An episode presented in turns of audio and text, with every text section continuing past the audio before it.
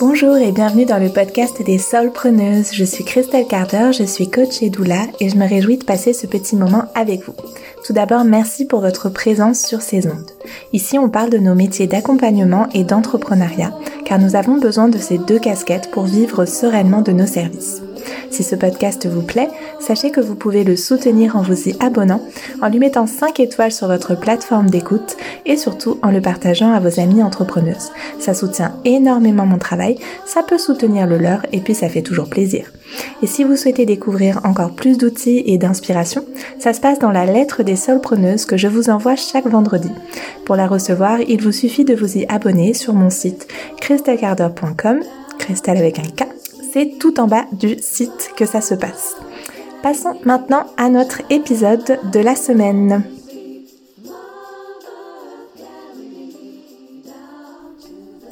Hola, hola, je me réjouis de vous retrouver pour un nouvel épisode de notre podcast. Et aujourd'hui, je vais aborder un sujet qui me tient énormément à cœur, sur lequel je réfléchis depuis plusieurs mois, voire années. Mais ma pensée s'est euh, raffinée, on peut dire, au cours des derniers mois et j'ai très envie de vous parler de manifestations dans l'entrepreneuriat, comme vous l'avez probablement compris en voyant le titre de cet épisode.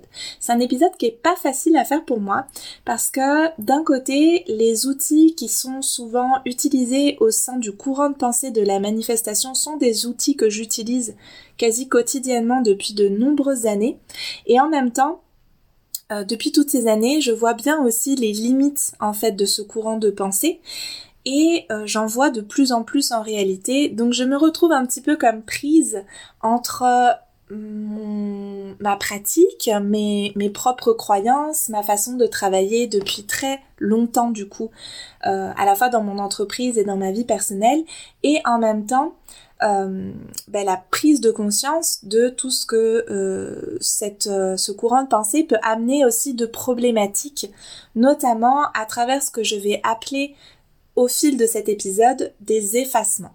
J'ai notamment mis en évidence trois grands effacements, on va appeler ça comme ça si vous êtes d'accord avec moi et que vous me suivez dans mon raisonnement. Trois grands effacements que je vais vous présenter au fil de cet épisode.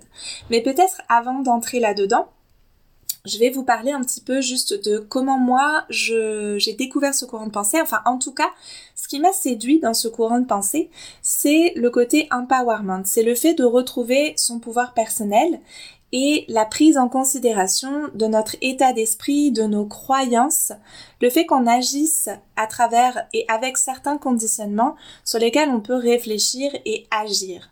Et cette façon de, de voir les choses, je l'ai trouvée soutenante, je l'ai trouvée aidante dans mon parcours entrepreneurial et notamment autour du rapport à l'argent, j'ai trouvé que c'était vraiment frappant. Par exemple, si on vient d'une famille modeste, comme c'est mon cas, et qu'on a toujours entendu dire que les gens riches sont des personnes euh, qui s'enrichissent au profit des autres, sont des personnes euh, vénales, seulement intéressées par l'argent, qui prennent pas en compte les valeurs humaines et les valeurs de, de générosité, de partage, etc. Ça va être très difficile pour nous de nous identifier à une personne qui crée de la richesse, car créer de la richesse, pour une partie inconsciente de nous-mêmes, ça devient synonyme d'être une mauvaise personne. Et ça, c'est quelque chose que généralement personne ne souhaite en fait. Personne ne souhaite s'identifier à une personne euh, qui ne qui n'est pas généreuse, qui ne prend pas en compte euh, les valeurs humaines euh, qui lui tiennent à cœur et qui devient une personne qui qui profite en écrasant les autres. Donc on voit ici que pour pouvoir passer un certain cap avec notre entreprise, il va falloir travailler notre rapport à l'argent, il va falloir travailler nos croyances limitantes, il va falloir travailler à quoi on s'identifie en fait, à quoi on est loyal, à quoi, comment, comment on constitue, euh, comment on redéfinit en fait nos valeurs à travers, en, gardant ce qui est bon pour nous et en enlevant ce qui ne sert pas nos objectifs. Mais à partir de cette euh, prise en considération de ses croyances, de notre état d'esprit, de notre façon de, de se positionner positivement vis-à-vis des autres et de nous-mêmes, etc. Il y a comme un basculement dans la croyance que tout ce qui nous arrive est lié à notre pensée, à notre état d'esprit, à nos croyances, et qu'en contrôlant nos pensées, nos croyances, etc., on pourrait être vraiment comme créatrice de notre vie, de notre vie de rêve, et donc dans notre, dans notre entreprise, générer le succès qu'on veut voir apparaître à travers simplement le fait de penser de la bonne manière, on peut dire, ou de vibrer de la bonne manière quand ça va jusqu'à cette dimension-là. Donc moi, c'est des choses euh, auxquelles, euh, en fait, dans lesquelles je me suis laissée progressivement entraîner au fil des années, bien que j'avais conscience qu'il y avait des limites à ça. Je sais pas si ma phrase est très grammaticalement correcte, mais vous me comprenez. Euh, j'avais conscience, en fait, de par mon histoire, de par, de par mon parcours personnel, qu'il y avait des limites à, à, à cette croyance-là en fait. Mais je voyais pas forcément l'ensemble de ces limites comme les trois grands effacements que je vais vous présenter là. Le premier que je voyais, c'est celui que je vais nommer l'effacement politique. Euh, on va s'en parler juste après. Mais euh, Évidemment, ce que, ce que j'ai toujours quand même euh, pris en considération, c'est qu'il faut évidemment poser des actions qui vont être pertinentes et qui vont nous permettre de progressivement concrétiser ce qu'on veut voir créer dans notre vie. Mais il y avait comme cette ambivalence euh, et, et, qui, euh, qui va parfois être dans une forme de déséquilibre entre l'importance de notre état d'esprit et l'importance de ces actions-là. On va y revenir notamment quand on va se parler du troisième effacement. Donc je, vais les nommer comme ça, vous les avez en tête, vous savez qu'on va se parler de ça.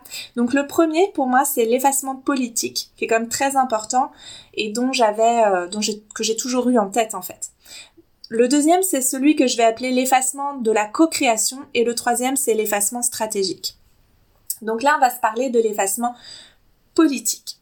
Donc comme je vous le disais, personnellement, j'ai été séduite par ces outils autour de la manifestation, autour de la loi de l'attraction, etc. Et j'en utilise encore, c'est quelque chose que je transmets encore au sein de mes coachings, au sein de, mes programmes.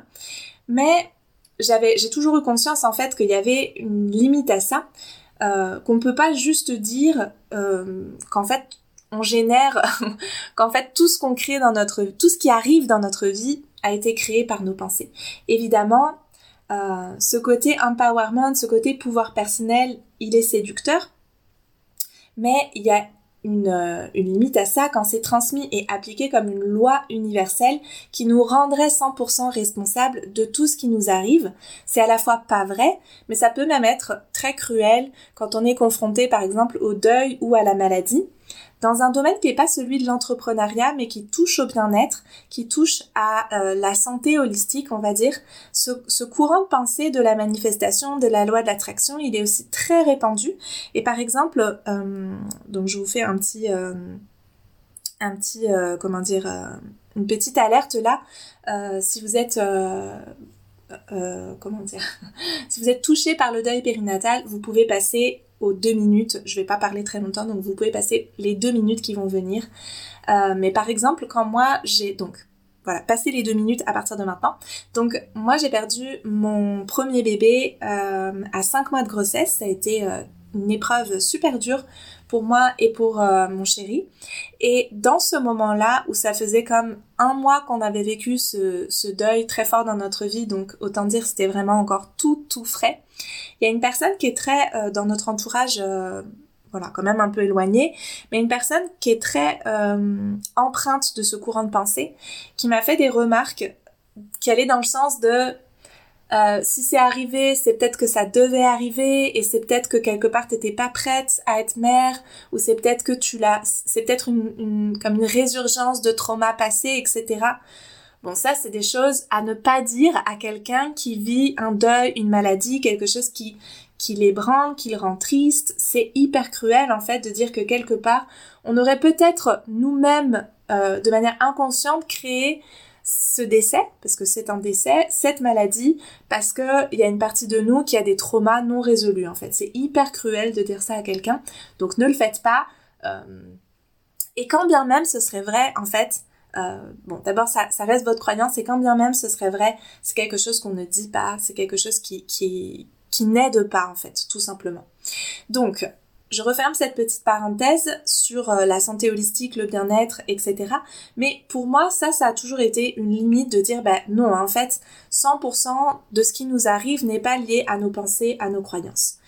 Et évidemment, il y a un autre problème majeur avec ce courant de pensée, c'est que sous ce côté d'empowerment, de pouvoir personnel, qui voudrait qu'on soit toutes et tous égaux face à l'univers qui soutiendrait de manière uniforme nos, tous nos élans de cœur, on peut dire, et qu'il suffirait d'être aligné, de vibrer de la bonne manière, ça efface et ça nie toute forme de discrimination ou de violence systémique qui existe pourtant bel et bien dans notre société.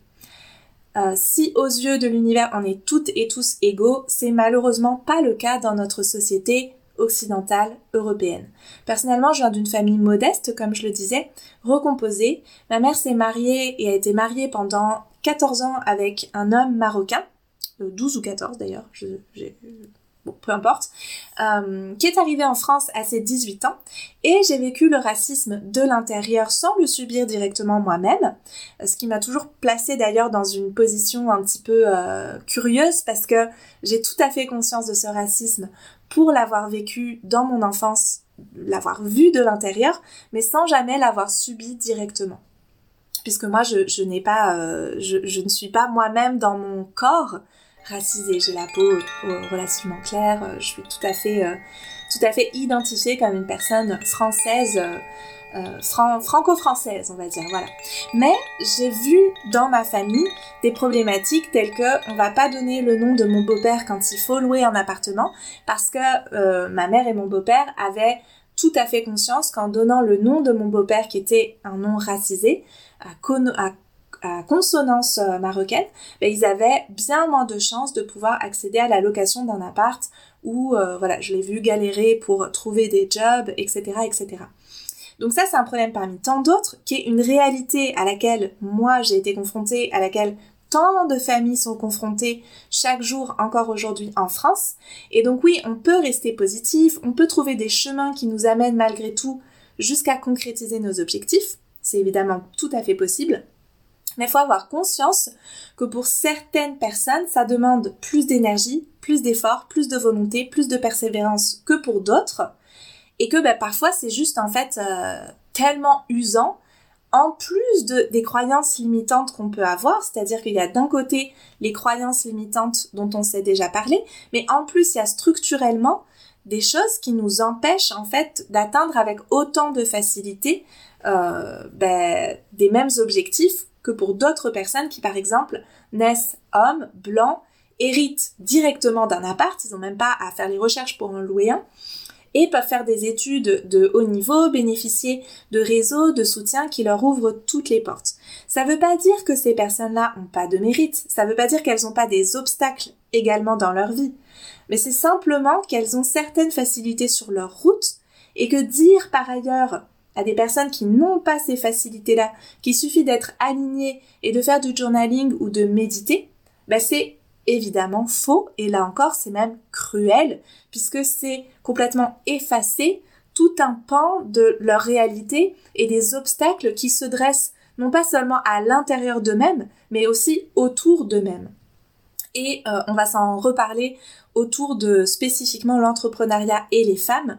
On a euh, évidemment aussi des, euh, bah, des discriminations structurelles, on va dire, qui nous empêchent de réussir aussi facilement que les hommes. On va s'en reparler tout à l'heure quand on va parler notamment de l'effacement stratégique, parce que j'ai nommé pour cet épisode l'effacement stratégique. Donc pour finir avec cet effacement politique, Remettre entre les mains des individus la responsabilité de problèmes systémiques et collectifs, ça nous empêche aussi de les adresser collectivement justement sous un angle plus politique. Et ça, ce serait vraiment super intéressant à traiter. On pourrait faire même une série de podcasts juste sur ce sujet. Mais c'est pas mon sujet euh, ni aujourd'hui ni euh, dans l'absolu. On va revenir à l'entrepreneuriat juste après. Je voulais juste vraiment euh, adresser cette réalité, adresser cet effacement. Et si vous avez envie de creuser le sujet, je vous invite à écouter des podcasts comme Kif Taras qui est génial, comme le podcast Les enfants du bruit et de l'odeur, suivre des comptes Instagram comme Décolonisons-nous et euh, Histoire crépue qui sont super. Et en podcast féministe, j'ai toujours envie de nommer euh, le, le, un podcast à soi qui est absolument euh, super aussi, qu'il faut écouter. Donc bien sûr, vous connaissez peut-être déjà certains de ces podcasts, mais un petit rappel ne fait jamais de mal et puis peut-être il y en a que vous découvrez par ailleurs dans cette petite liste. Donc pour conclure sur cet effacement politique, bien sûr qu'on a toujours une marge de manœuvre pour réagir à nos circonstances extérieures.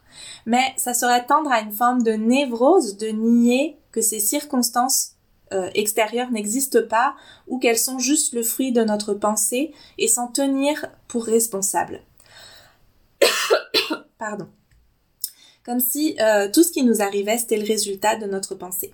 Un autre exemple qu'on peut donner, qui est tout à fait terre à terre, c'est le cas de le dire, quand une récolte est complètement foutue parce qu'il a grêlé en avril, que ce soit euh, les vignes ou que ce soit euh, les dans l'arboriculture, les, les fruits sur les arbres, évidemment, la grêle n'est pas liée à nos pensées. On peut reprendre notre pouvoir personnel en décidant de pas se laisser abattre par ça, chercher des pistes pour rebondir, se mettre dans une dynamique positive, positive, pardon.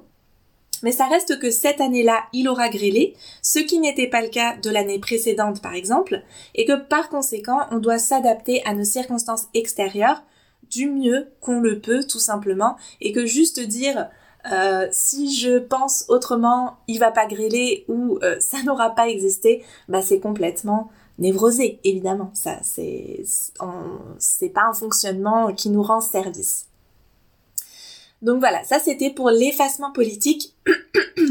Donc comme je vous disais, j'ai toujours eu assez conscience, mais euh, que je trouvais important d'adresser et probablement vous en avez vous aussi conscience, mais je voulais quand même vraiment le, le mettre en lumière. Un autre effacement qui est comme euh, qui peut paraître moindre, mais qui est plus connecté là à la dimension entrepreneuriale et on plonge là vraiment dans le côté plus entrepreneurial de notre épisode. C'est que dans la vie comme dans l'entrepreneuriat, personnellement, je trouve pas ça forcément si pertinent que ça de se dire qu'on est 100% responsable de ce qui nous arrive, même en termes juste strictement de pouvoir personnel. Euh, pour moi, c'est pas forcément quelque chose de juste de le placer comme une loi universelle parce que j'ai plutôt l'impression qu'on est dans une forme de co-création permanente avec notre environnement, avec les autres êtres humains qui nous entourent et je trouve ça à la fois plus beau en fait de, se, de voir les choses comme ça. Et puis aussi plus juste en termes entrepreneurial parce qu'on ne crée jamais seul, on ne crée jamais à partir de rien. Dans l'entrepreneuriat par exemple, l'argent qui entre dans notre entreprise, il vient pas de l'univers directement, il vient d'autres êtres humains, êtres humaines qui ont elles aussi des besoins, des attentes et qui viennent vers nous avec un objectif spécifique également, un objectif qui est peut-être différent du nôtre à la base. Et pour moi, c'est d'ailleurs hyper important en entrepreneuriat d'être à l'écoute de l'autre. Évidemment, dans les métiers du bien-être, c'est essentiel dans le cadre de nos accompagnements, mais plus largement dans l'entrepreneuriat en général, puisque le rôle premier d'une personne qui entreprend, c'est de répondre à un besoin. Donc il faut savoir identifier et comprendre les besoins de notre secteur d'activité pour faire des propositions à nos futures clientes. C'est comme une danse, on se répond en fait. Il y a d'un côté les besoins des clientes qu'on doit pouvoir identifier et de l'autre le service qu'on va leur offrir, qu'on va proposer. Et c'est comme une danse où on co-crée ensemble avec cet outil qu'est notre entreprise pour chacune atteindre des objectifs qui vont être certains communs, par exemple euh, si on travaille euh, euh, ben, comme moi autour du coaching, l'un de mes objectifs communs avec mes clientes, c'est de faire se développer leur entreprise. Et puis après, on a chacune nos objectifs plus personnels autour, ben moi, du chiffre d'affaires que je veux générer avec mon entreprise. Et puis elles, par exemple, ce qu'elles veulent voir euh, dans leur vie personnelle, pouvoir faire euh, une fois que leur entreprise atteint euh, le succès qu'elles veulent, qu'elles veulent développer en prenant un coaching ou n'importe quel autre type de service. Donc, il y a toujours des besoins qui vont être communs, des besoins qui vont être euh, distincts, on va dire, qui vont être euh, séparés. Mais c'est important de comprendre les besoins des autres pour pouvoir faire des propositions et y répondre. Si on part bille en tête en se disant que ce qu'on va faire est génial, qu'on va forcément cartonner parce qu'on y croit à fond, qu'on a l'univers de notre côté, que c'est notre mission de vie, c'est top d'avoir cette confiance inébranlable, c'est vraiment génial. Mais si on n'a pas pris le temps de prendre le pouls en face, de prendre la température, de savoir si notre offre peut plaire, s'assurer qu'elle est bien présentée, qu'elle est accessible pour nos futures clientes, à la fois dans le format qu'on va proposer, le tarif qu'on va proposer, mais aussi notre façon de la présenter, de structurer les choses pour que notre offre soit lisible en fait pour notre audience, ben, on va se retrouver avec cette offre qui peut être absolument canon, mais en fait, euh, c'est tout ce qu'on va créer. On va avoir d'un côté notre offre et l'univers qui nous soutient, mais de l'autre, on n'a pas pris le temps de s'assurer qu'on co-crée quelque chose, qu'on crée avec l'autre pour répondre à ses besoins. Et ici, c'est important pour moi de dire que ça ne veut pas dire qu'on ne doit pas euh, faire appel à notre intuition. Moi, je travaille énormément avec mon intuition, mais selon moi, mon intuition, elle vient pas juste d'une force magique qui sommeille à l'intérieur de moi et que je devrais écouter avant tout, mais de ma sensibilité à mon secteur d'activité, à mes clientes, à mon audience. Pour moi, mon intuition, elle s'appuie sur mes désirs personnels, sur ce que je peux appeler ma mission de vie, ce qui nous fait vibrer, etc. Et aussi sur ce que j'observe de mon environnement, c'est-à-dire précisément les besoins du moment auxquels je pourrais répondre avec mon entreprise. Par exemple, mon programme signature qui est en train de basculer de entrepreneuriat sacré à entrepreneuriat aligné, c'est vraiment comme ça que ça s'est fait. C'est à force de voir des personnes qui venaient vers moi et qui me disaient Waouh, ça a l'air de vachement bien fonctionner, ton entreprise, euh, ton activité de doula, t'as l'air de bien la développer. Est-ce que tu pourrais me dire comment t'as fait? Est-ce que tu pourrais me donner des pistes Parce que moi, je bute sur certains obstacles, j'arrive pas à dépasser certaines euh, euh, façons de faire, etc. Et du coup, j'ai commencé à accompagner ces personnes-là de manière tout à fait comme secondaire à mon activité et petit à petit à mettre en place de plus en plus de ressources pour pouvoir les accompagner le mieux possible parce que ça me tenait de plus en plus à cœur et que j'avais de plus en plus envie de pouvoir offrir les outils qui me, qui m'aidaient, que je découvrais, qui me passionnaient aussi, etc. Donc, tout ça pour dire que euh, je me suis pas réveillée un beau matin et je crois pas que ça arrive ce genre de situation où on se réveille un beau matin et on a comme canalisé notre prochain service ou notre offre signature ou euh, le, le, le programme qui va cartonner pour notre entreprise. C'est pas comme ça que ça se passe. C'est certes en faisant de l'espace mental pour connecter à notre intuition, mais aussi de l'espace mental pour accueillir qu'est-ce qui vient à nous en fait à travers les autres, à travers notre environnement humain, à travers les personnes qui sont déjà intéressées par nos services, qui gravitent déjà autour de nous? Si on veut avoir de l'impact, il faut être à l'écoute, il faut savoir saisir les propositions de la vie, et ça c'est selon moi, ben, ça veut dire en fait accepter qu'en premier lieu, on n'est pas 100% auto-référente, qu'on construit avec les autres, pour les autres, à travers les autres, et non à travers notre seule inspiration ou juste ce qu'on va, entre guillemets, canaliser de l'univers. Euh, je grossis un peu le trait peut-être, mais en fait pas tant que ça parce que c'est vraiment des choses que je peux voir, que je peux lire, que je peux entendre. Et euh, c'est important pour moi de, de voilà, simplement d'adresser ça qu'en fait, il n'y a pas de succès qui partirait que de nous en fait et de notre intuition et de comment l'univers nous soutient et de comment on est aligné etc. C'est aussi cet alignement avec les autres, avec ce qui est autour de nous, les opportunités qui se présentent etc. Et euh, c'est d'ailleurs l'une des raisons pour lesquelles euh, je transforme entrepreneuriat sacré, c'est parce que en 2019 quand je l'ai créé, il y avait comme pour moi ce, ce désir de montrer que l'entrepreneuriat peut être vraiment quelque chose qui vient servir nos élans du cœur en fait. Et en voyant se développer de plus en plus une forme de coaching qui est euh, très orientée sur cette loi de l'attraction, sur la manifestation que j'utilise aussi, hein, euh, j'utilisais aussi ces outils-là. ben, je me rends compte que j'ai pas hyper envie d'être amalgamée à ça et que du coup j'ai vraiment envie d'aller développer d'autres types d'outils également et que ce côté sacré pour moi commençait à être vraiment trop amalgamé à euh, la loi de l'attraction, la manifestation, etc. Et c'est pas vraiment juste en fait par rapport aux outils que je transmets par ailleurs dans ces programmes-là dans ce programme-là en particulier et dans euh, mon offre de coaching au général.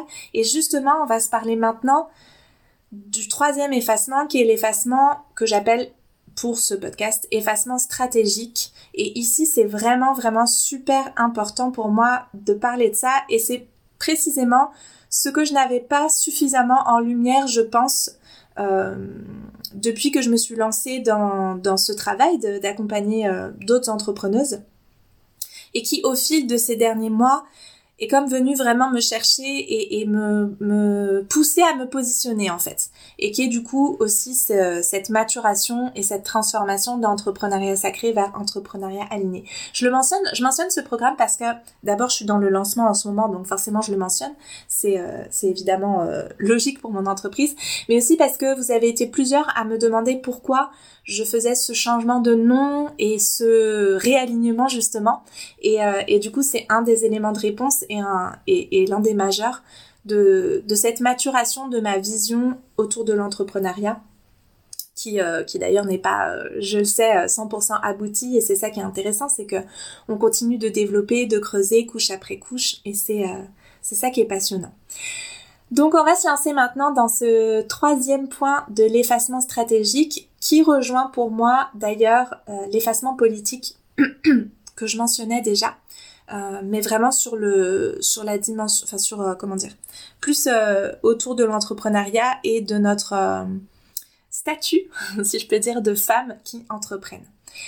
Donc, je me lance avec mes petites notes. L'autre point qui est très dommageable, c'est que malheureusement, très souvent, quand on associe manifestation et entrepreneuriat, toute la dimension concrète, stratégique, structurelle se trouve effacée. C'est-à-dire qu'en fait, toutes les compétences nécessaires pour être entrepreneuse et permettre à notre entreprise de se développer se trouvent littéralement effacées. S'il suffit de vibrer l'abondance pour attirer des clientes, finalement, à quoi bon se prendre la tête sur l'apprentissage d'outils de marketing qui en plus la plupart du temps sont perçus comme hyper rébarbatifs? À quoi bon apprendre à communiquer correctement sur nos services s'il suffit de vouloir très fort avoir des clientes et de les magnétiser à soi et là, cette dimension, pour moi, elle devient vraiment problématique parce qu'elle maintient les entrepreneuses, et j'insiste sur entrepreneuses, les entrepreneuses du bien-être spécifiquement, dans l'ignorance des compétences dont elles auraient pourtant tellement besoin pour voir grandir leur entreprise. Et parfois pour tout simplement en vivre en fait. Ça nous maintient dans l'illusion qu'il suffirait de le vouloir suffisamment fort, avec suffisamment de conviction, de travailler sur nos blessures passées, de faire plus de shadow work, d'adresser nos traumas, etc. Alors que ce dont on aurait probablement plus besoin, c'est d'un cours de marketing pour comprendre qu'est-ce qui empêche nos futurs clients de prendre nos services, d'une vraie stratégie pour développer notre communication, de mettre les mains dans la comptabilité, de gérer mieux l'administratif, etc., etc. Et aujourd'hui, je pense vraiment que si ce courant de pensée a autant de succès dans le milieu entrepreneurial du bien-être, dans le milieu entrepreneurial féminin, c'est aussi précisément parce qu'il nous permet quelque part de pas aller regarder ce côté-là. Suivez-moi, on va faire un petit détour par une vision plus féministe de la situation et c'est là qu'on rejoint l'effacement politique. Les métiers du bien-être, ils sont souvent identifiés comme des métiers qu'on fait par vocation et non par intérêt personnel. C'est pas des métiers qu'on fait pour s'enrichir. Et d'ailleurs, c'est souvent comme une petite blague tacite que si on voulait gagner de l'argent, on ferait pas ces métiers-là. Et c'est très intéressant de les observer sous un angle féministe parce que ces métiers-là sont souvent pratiqués par des femmes. C'est pas exclusivement, mais c'est quand même un milieu qui reste très féminin. Et l'histoire féministe nous enseigne que prendre soin, c'était d'abord l'un des rôles sociaux des femmes, et qui était pensé comme découlant d'une qualité naturelle. On aurait naturellement un penchant, une inclination pour savoir prendre soin de l'autre plus que les hommes en fait. Or, si c'est naturel, et si c'est un penchant féminin, d'une certaine manière, une qualité naturelle euh, qui aurait pas besoin d'être travaillée, est-ce que ça mérite d'être payé? Si notre pratique c'est pas le fruit d'un long apprentissage qui demande des compétences bien spécifiques qu'on a dû maturer et affûter au fil des ans mais juste finalement une capacité naturelle et intuitive à prendre soin de l'autre, est-ce que ça mérite une rémunération? Et c'est intéressant parce que justement dans l'histoire du bien-être, du care, du soin, ben en fait, les femmes progressivement se sont vues euh, dépossédées d'une forme de rémunération autour ou de rémunération ou de considération sociale autour de ces métiers-là en fait. Pour ça, vous pouvez aller lire le livre euh, Sorcière, infirmière, sage-femme.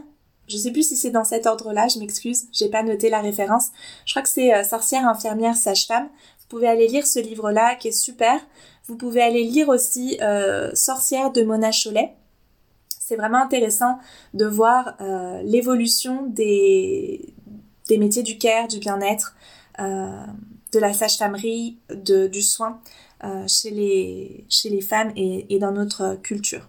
Et comment on a été dépossédé en fait de ces savoirs, de ces connaissances et du pouvoir social et euh, économique qu'ils représentaient en fait.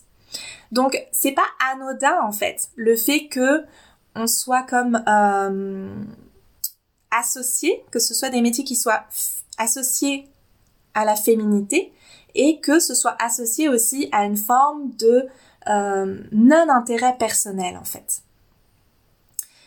Euh, donc sans compter que en plus de ça, en plus de, de, de tout ce qui entoure l'histoire des métiers du care, de manière plus générale dans notre société patriarcale, les femmes sont poussées au don, à ne pas trop réclamer, à ne pas faire les choses par intérêt personnel, mais dans l'intérêt de leur famille, du couple ou de la société en général.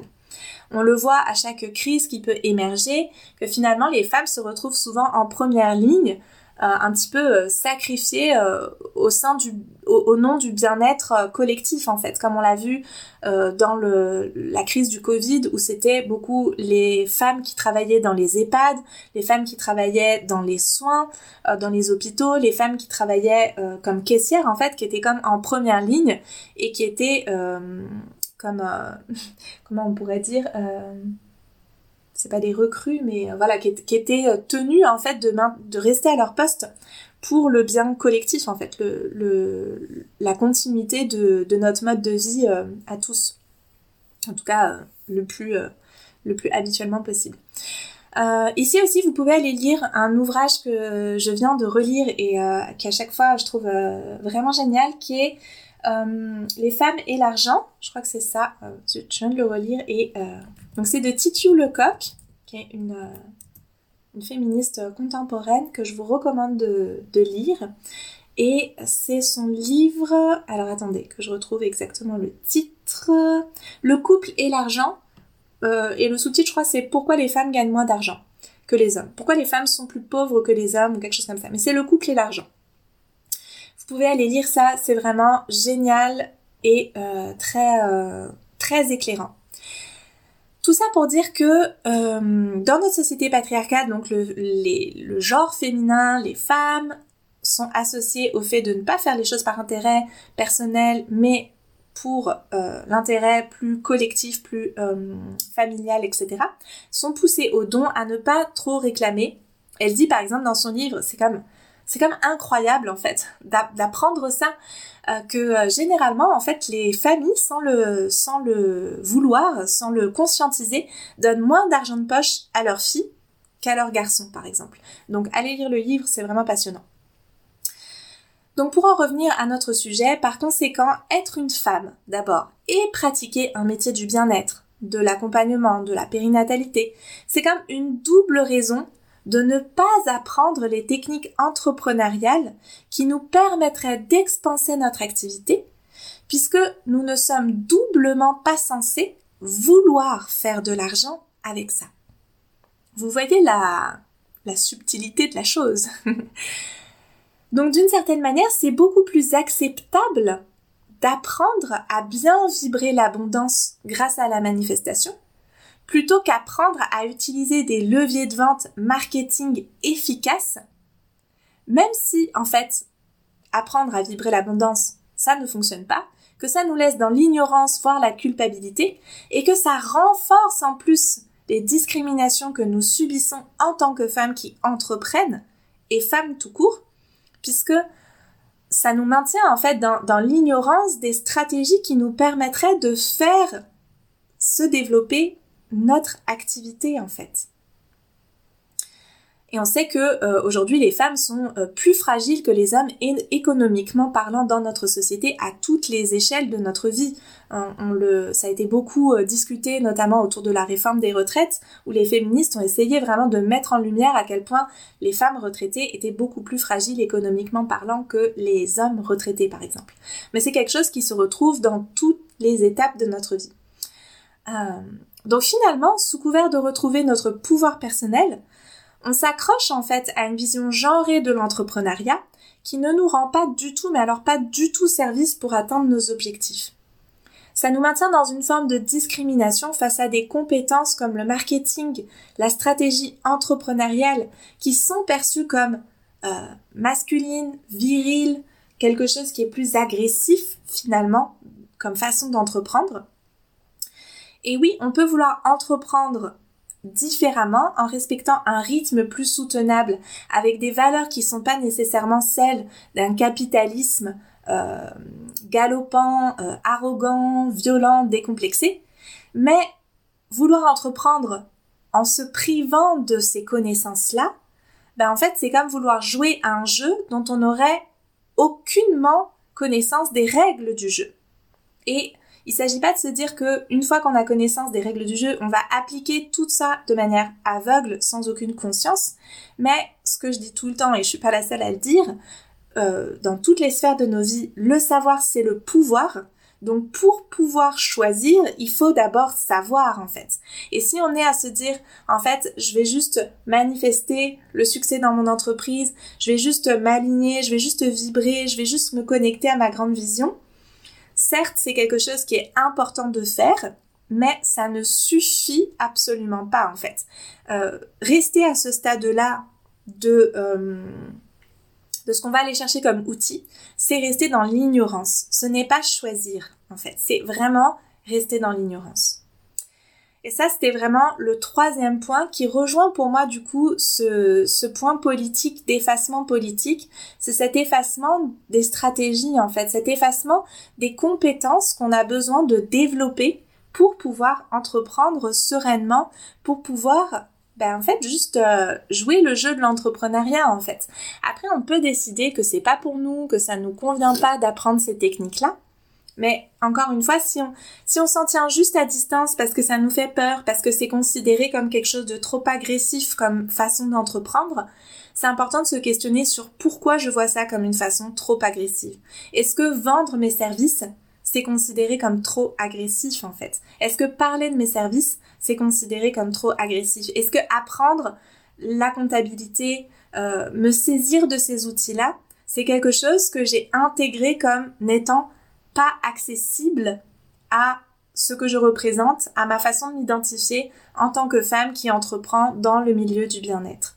C'est vraiment, vraiment, vraiment super important pour moi de l'adresser, surtout que euh, vraiment les hommes ne se privent absolument pas de ça. Hein. C'est quelque chose qui est comme... Euh, euh, à chaque fois que j'ai des discussions avec des femmes qui entreprennent à des niveaux assez élevés, on va dire, l'une des choses qui revient systématiquement quand on discute de qu'est-ce qui les a aidés, ce qu'elles disent toujours c'est ça m'a aidé d'échanger avec des hommes entrepreneurs et de prendre conscience à quel point je me limitais en fait, à quel point je me limitais dans ma façon de, voir mon entreprise, d'agir pour mon entreprise, d'apprendre certaines techniques pour mon entreprise. Et c'est important d'aller euh, d'aller se frotter à ça en fait et de pas juste rester dans notre milieu de bien-être entrepreneurial féminin basé sur euh, nos aspirations, nos élans de cœur, nos façons de, vouloir euh, entreprendre différemment, etc. C'est précieux d'avoir ça, mais malheureusement, ça ne suffit pas. Donc pour conclure cet épisode, ce que je peux euh, si je peux me permettre de vous donner des pistes ou des conseils pour avancer avec votre entreprise, ce serait bien sûr de travailler votre mindset, vos croyances limitantes, votre rapport à l'argent, parce que où qu'on en soit dans notre entreprise, c'est quelque chose qui va toujours revenir. Donc ça, c'est quelque chose que vous pouvez faire en coaching par exemple, que ce soit avec moi ou n'importe qui d'autre, c'est l'un des axes de travail d'entrepreneuriat aligné, ça reste l'un des axes de travail. Et si vous sentez que vous avez des vrais gros traumas qui vous agissent, qui vous empêchent de, d'accéder à des nouvelles façons de faire avec votre entreprise, c'est de ne pas hésiter à aller consulter des personnes qualifiées pour ça, des psychologues, des thérapeutes de votre choix. Et en plus de ça, de vous pencher sérieusement sur toute la dimension entrepreneuriale avec des personnes compétentes dans leur domaine qui ont conscience de leurs limites parce que dans l'entrepreneuriat c'est pareil, on va pas pouvoir tout accompagner. Par exemple, moi, je sais que je suis pas hyper à l'aise avec tout ce qui touche à l'administratif. C'est pas quelque chose que, que j'aime, c'est pas quelque chose sur lequel j'ai de l'appétence, c'est pas quelque chose sur lequel j'ai développé mes compétences. Donc, je vais plutôt orienter les personnes qui me posent des questions sur ces euh, questions de statut, d'administratif, euh, etc., vers des personnes plus compétentes que moi dans ces domaines-là. Par contre, pour tout ce qui va être de travailler sur comment euh, organiser un programme en ligne, comment bien le vendre, comment développer mes compétences en marketing, etc. Alors qu'à la base, c'était pas du tout mon univers, ben, j'ai développé des compétences dans ce domaine-là et vraiment, voilà, essayez de, percevoir sur quel domaine vraiment les personnes vont vous accompagner. Si vous avez besoin de travailler votre mindset, ben, ça peut être précieux d'utiliser des outils qui vont vous permettre ça. Mais ne laissez pas complètement en friche et à l'abandon vos compétences entrepreneuriales concrètes. Et c'est important de les développer sur des thématiques bien précises où vous sentez que vous avez euh, bah, des limites en fait tout simplement parce que vous ne les avez pas apprises à la base et c'est parfaitement ok. On part toutes de, euh, en tout cas on est nombreuses à partir de zéro, moi c'était mon cas, et en développant, en apprenant, en me formant, bah, j'ai, voilà, ces compétences euh, se, se, maturent en nous et on va pouvoir après aller les utiliser avec plus d'aisance, de fluidité, etc. Donc, pour vraiment finir, si vous sentez que vous avez besoin d'aller travailler ça, euh, vous êtes très nombreuses à le savoir parce que vous êtes déjà près de 300 à avoir visionné ce webinaire, mais je le redis ici, euh, j'ai mis en ligne un webinaire qui s'appelle Simplifier et propulser ton business, qui est un webinaire gratuit euh, que vous pouvez retrouver dans les notes de cet épisode de podcast sur le blog, sur le site christelle.carder.com en allant dans blog et vous allez pouvoir retrouver ces notes de podcast. Et par ailleurs, jusqu'au 25 juin, euh, il y a une offre de lancement sur entrepreneuriat aligné. Donc si ça vous intéresse d'aller travailler justement la partie mindset et la partie stratégique autour de vos services en ligne, entre autres, ben vous pouvez aller voir cette offre si elle peut correspondre à vos besoins du moment. Si c'est pas le cas, ben, c'est super ok. Et j'espère que cet épisode vous aura apporté euh, de la réflexion, de l'inspiration, l'envie d'avancer avec votre entreprise avec les bons outils et de vous questionner aussi sur, euh, sur ce que vous entendez en ce moment dans la sphère du coaching, dans la sphère entrepreneuriale. C'est vraiment important de, de, de remettre notre esprit critique au centre et d'observer ce qui nous rend service et ce qui nous rend moins service et qu'est-ce que ça vient activer comme croyance en nous. Euh, encore une fois, cette notion, ce courant de pensée de la manifestation de la loi de l'attraction, euh, moi, il y a toujours des choses que je trouve intéressantes dedans. Hein. C'est encore des outils que j'utilise, mais attention à ses limites et attention à ce que ça, ça efface euh, en, en, le posant comme une loi universelle qui résoudrait tous les problèmes de nos vies ça, euh, je crois pas que ça existe en réalité. Sinon, ce serait bien plus simple que ça d'avoir une entreprise prospère et plus largement dans notre vie, d'éviter toute forme de souffrance, d'éviter toute forme de frustration, d'éviter toute forme de euh, délai, euh, de temporalité, etc. La, concrétisation dans la matière de, nos rêves, elle prend du temps, euh, elle fonctionne pas toujours comme on voudrait, ça prend pas toujours la direction qu'on avait imaginée et ça demande souvent beaucoup plus d'efforts et beaucoup plus de compétences que simplement de le vouloir suffisamment fort et euh, de la bonne manière entre guillemets.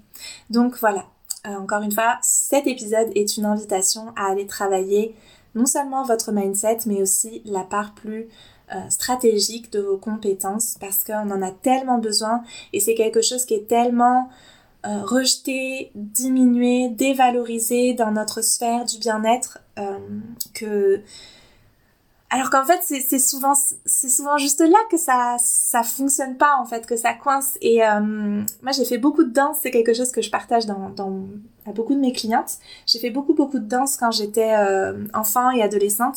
Et j'avais une prof qui nous disait toujours qu'il fallait travailler notre mauvais pied bah, c'est pareil en fait en entrepreneuriat. On est très attiré par ce qu'on sait déjà faire, par ce qui répond à nos appétences personnelles. Mais c'est important d'aller travailler notre mauvais pied, c'est-à-dire les endroits où au contraire on a des faiblesses, des vulnérabilités, où on a besoin de se renforcer, de se consolider, d'assouplir les choses aussi, etc. Donc, question pour finir, vous pouvez vous demander euh, quelle est la zone que j'ai besoin d'aller travailler actuellement? Même si ça ne me fait pas envie. Voilà. Et peut-être ça reviendra distribuer les cartes autrement dans vos choix de formation et dans euh, là où vous mettez votre attention, là où vous mettez votre, euh, votre focus. Et bien sûr, tout ça peut aussi passer par des ressources gratuites comme ce podcast, d'autres podcasts, le webinaire qui est un webinaire gratuit et bien sûr euh, toute autre sorte de ressources dont je suis sûre que vous ne manquez pas autour de vous. Je vous souhaite une très belle semaine. J'espère vraiment que cet épisode euh, vous aura apporté, vous aura fait réfléchir et je vous dis à très vite lundi prochain ou dans la newsletter La lettre des solpreneuses. Ciao